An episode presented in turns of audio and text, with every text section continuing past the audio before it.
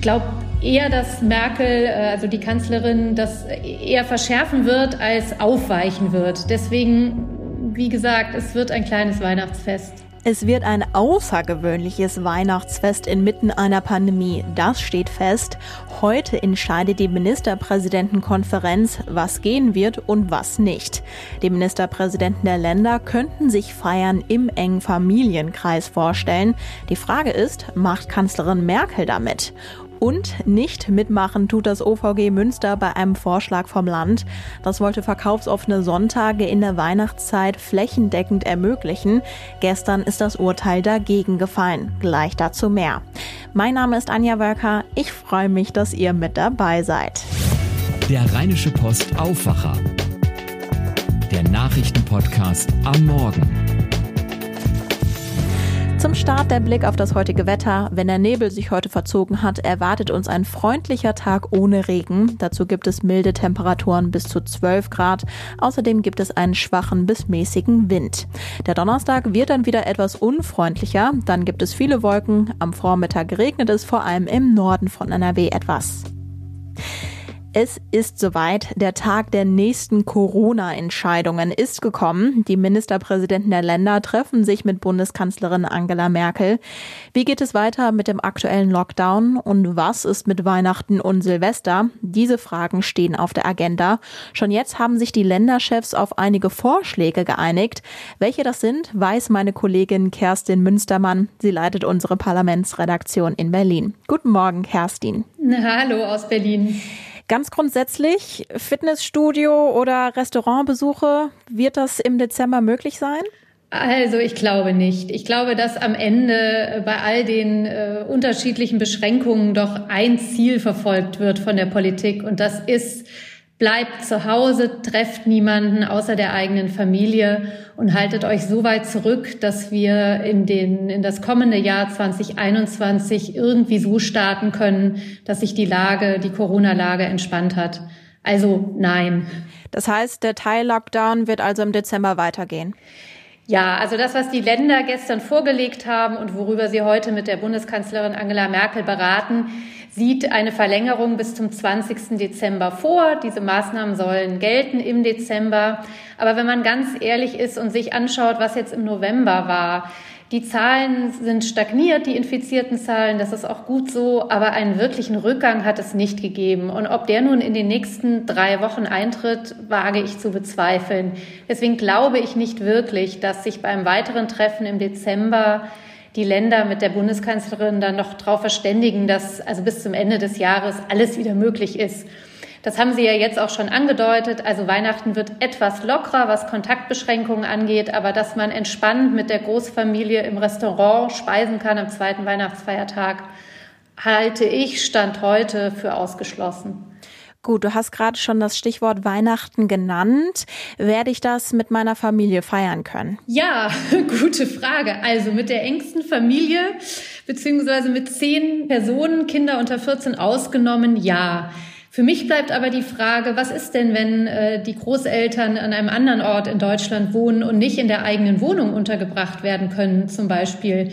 Werden Hotels offen sein, wo sie dann über äh, Weihnachten absteigen können? Das ist alles noch nicht geklärt. Und deswegen glaube ich, am Ende ist es auch Ziel der Politik, dass man ja, natürlich den Kontakt zu älteren Generationen nicht verbieten will, aber am Ende wird es ein Weihnachten sein, was sich wirklich auf den sehr, sehr kleinen Familienkreis beschränkt und wahrscheinlich in vielen Familien zu Konflikten führt. Welche, welche Seite darf man denn nun sehen? Welcher Cousin darf welchen Cousin treffen und wen nicht? Also das hm, birgt, glaube ich, auch privat ganz schön viele äh, Überlegungen. Was heißt das denn in Zahlen, der kleinste Familienkreis? Also ich kann hier mal aus dem Beschluss von gestern zitieren, was die Länder sich überlegt haben. Und da heißt es, Treffen eines Haushaltes, in dem Fall vielleicht du, mit haushaltsfremden Familienmitgliedern oder haushaltsfremden Personen. Das heißt, man darf sich mit Verwandten und auch mit Freunden treffen, denn viele haben ja keine Familie und denen kann man natürlich auch kein einsames Weihnachten verordnen. Also mit Familie oder haushaltsfremden Personen, sprich Freunden, bis maximal zehn Personen insgesamt. Kinder bis 14 sind hiervon ausgenommen. So steht es in der Vorlage. Ich glaube, eher, dass Merkel, äh, also die Kanzlerin, das eher verschärfen wird als aufweichen wird. Deswegen, wie gesagt, es wird ein kleines Weihnachtsfest. Ja, mein erster Gedanke ist dabei auch, ja, okay, ähm, das ist zwar schön fürs Weihnachtsfest, aber ist das nicht irgendwie total kontraproduktiv, wenn wir die gesamte Zeit strikte Disziplin walten lassen und dann an Weihnachten ja mit mehr Leuten zusammenkommen als in den Wochen davor? Naja, also diese Maßnahmen verlangen schon ganz schön viel ab. Und da hat die Politik auch meines Erachtens einen großen Fehler gemacht. Sie hat ja Ende Oktober, Anfang November immer davon gesprochen, jetzt machen wir den Lockdown, den Wellenbrecher, Shutdown. Und dann haben wir Weihnachten eine entspannte Zeit. Das war einfach ein kommunikatives Desaster. Denn was passiert jetzt? Jetzt sitzen wir genau da und überlegen, wie können wir Weihnachten eventuell zulassen, dass sich mehr Leute treffen. Und natürlich stimmt es, je mehr Leute sich treffen, desto größer ist das Risiko. Aber ich denke, die Aufweichungen über die Weihnachtstage sind das Mindeste, was irgendwie möglich ist, um nicht die Leute sich komplett von diesen Maßnahmen verabschieden zu lassen. Der nächste Fester kommt ja nach Weihnachten auch schon. Dann blicken wir auf Silvester. Welche Regeln könnten da kommen? Ja, da haben sich die Länder nicht auf ein Böllerverbot verständigen können. Es soll jetzt nicht grundsätzlich verboten sein, nur an Plätzen und öffentlichen Straßen, wo mehrere Leute zusammenkommen können. Ich halte das für äh, windelweich, denn tatsächlich könnte man eher auf Silvesterknallerei verzichten, auch aus Umweltgründen, als darauf vielleicht mit der Familie über Weihnachten mit eigenen Familienmitgliedern ein Restaurant zu besuchen. Mhm. Jetzt steht ja quasi nichts fest, bis die Vorschläge tatsächlich beschlossen sind. Wie groß sind denn die Chancen deiner Meinung nach, dass am Ende möglicherweise alles anders kommt? Naja, es wird nicht so sehr viel anders kommen, denn Kanzlerin Merkel und ihr Kanzleramtsminister Helge Braun sind ja im Gegensatz zu manch Länderchef sehr bemüht, strikte und strenge Regeln ähm, durchzusetzen, einfach aus Angst um eine Überlastung der Krankenhäuser. Das ist das, was Merkel von vornherein angetrieben hat.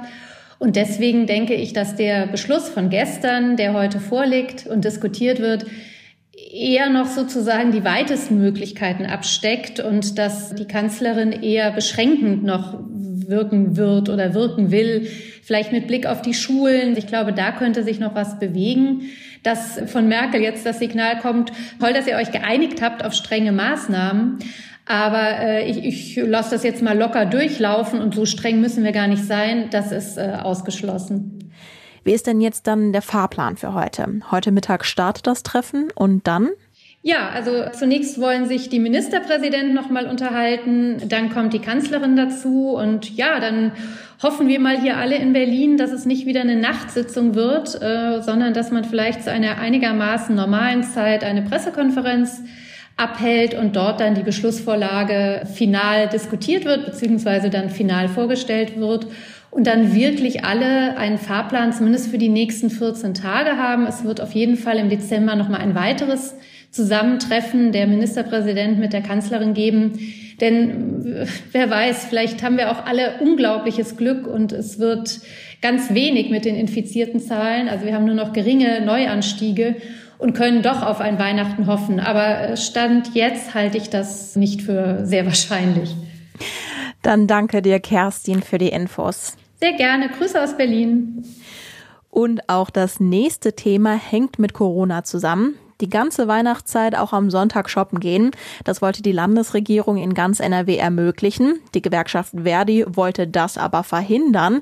Jetzt hat das Oberverwaltungsgericht Münster entschieden. Georg Winters hat das für uns verfolgt. Hi Georg. Hallo Anja.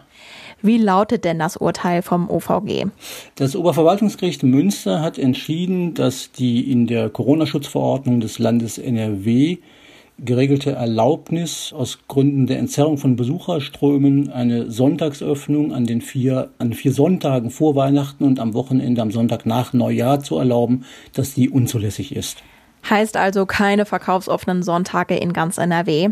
Jetzt hat es in der Vergangenheit ja schon einige Urteile gegen verkaufsoffene Sonntage gegeben. Mit Corona ist ja aber ein neues Argument dazu gekommen. Was hat das Oberverwaltungsgericht Münster denn dazu gesagt? Das Oberverwaltungsgericht Münster hat eine andere Argumentationskette als bei den Entscheidungen vorher. Diese Entscheidungen richteten sich immer gegen einzelne Sonntagsöffnungen in einzelnen Kommunen.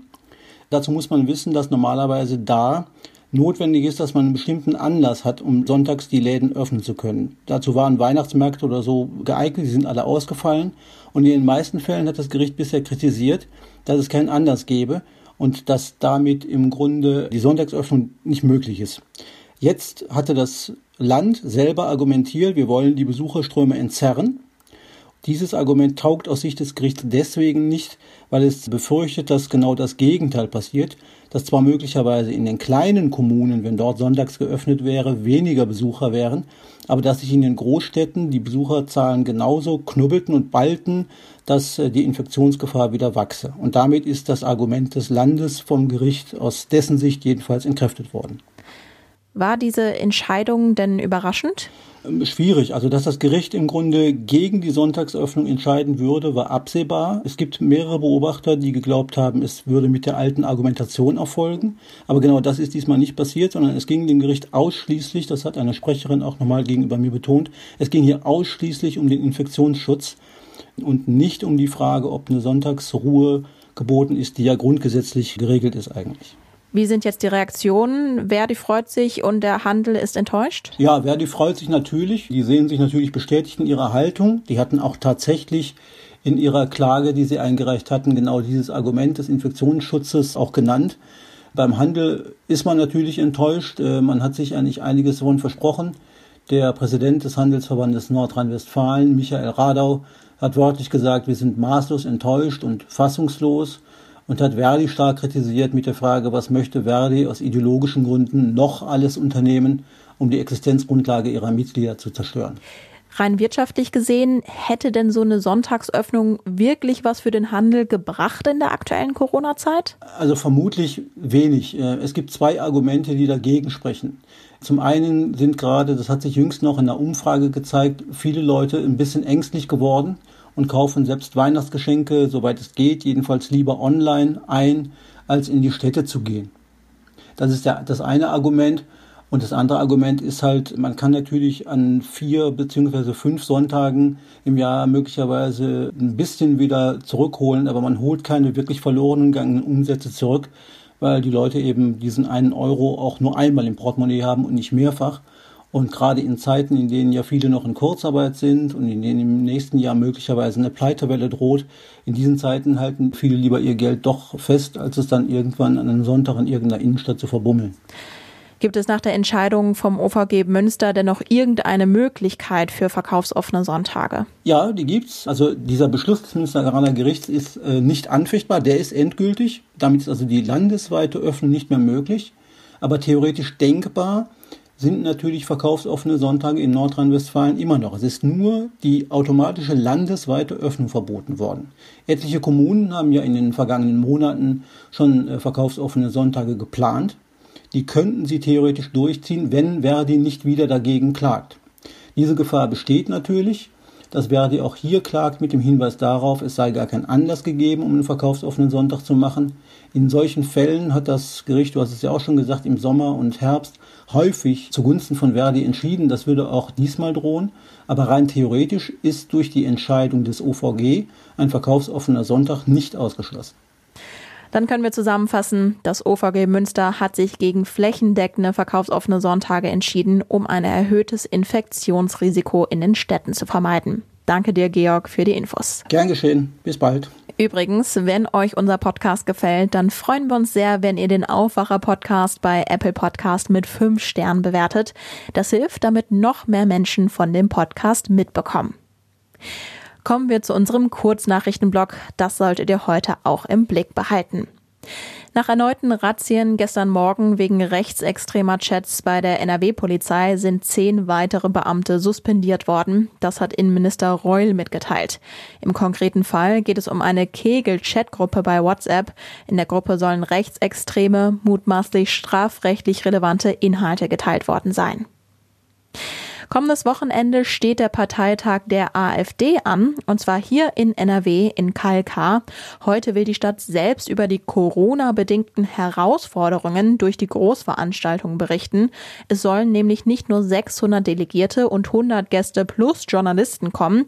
Gegner planen außerdem zwei Gegendemos. Und die AfD hat gegen die Maskenpflicht beim Parteitag geklagt. Und heute stehen die nächsten Fußballspiele in der Champions League mit NRW-Beteiligung an. Um kurz vor sieben ist Anstoß bei Borussia Mönchengladbach gegen Schachtjor Donetsk. Später treffen die Bayern noch auf RB Salzburg. Und das war unsere Nachrichtenzusammenfassung am Mittwochmorgen. Ich wünsche euch jetzt einen wundervollen Start in den Tag. Ich bin Anja Weierka. Bis bald. Mehr bei uns im Netz www.rp-online.de